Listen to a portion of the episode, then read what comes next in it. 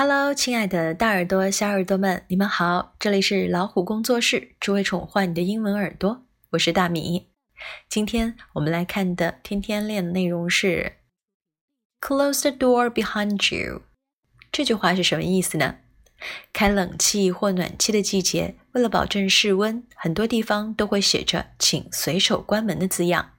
这句话要怎么说出口呢？Close the door behind you。Close the door 就是关上门，请随手关门。最后一个进来的人，你要随手把门关上。Close the door behind you。这是一个祈使句，所以它没有任何的主语，但是说话和听话的双方都非常明确这句话的意思。我们来看一下发音的部分：close，o space e，o，k。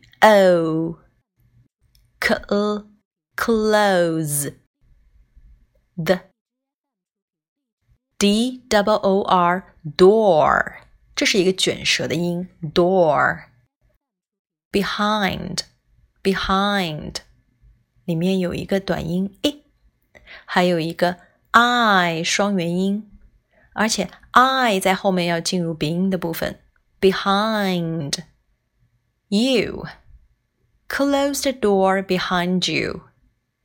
刚才说这是一个祈使句，祈使句除了主语会消失以外，它还有一个特点，就是在语调上要注意用降调。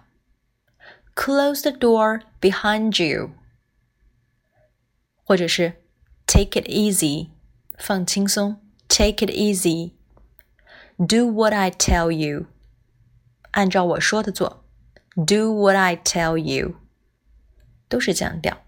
对了。这就是请随手关门的表达方法，Close the door behind you。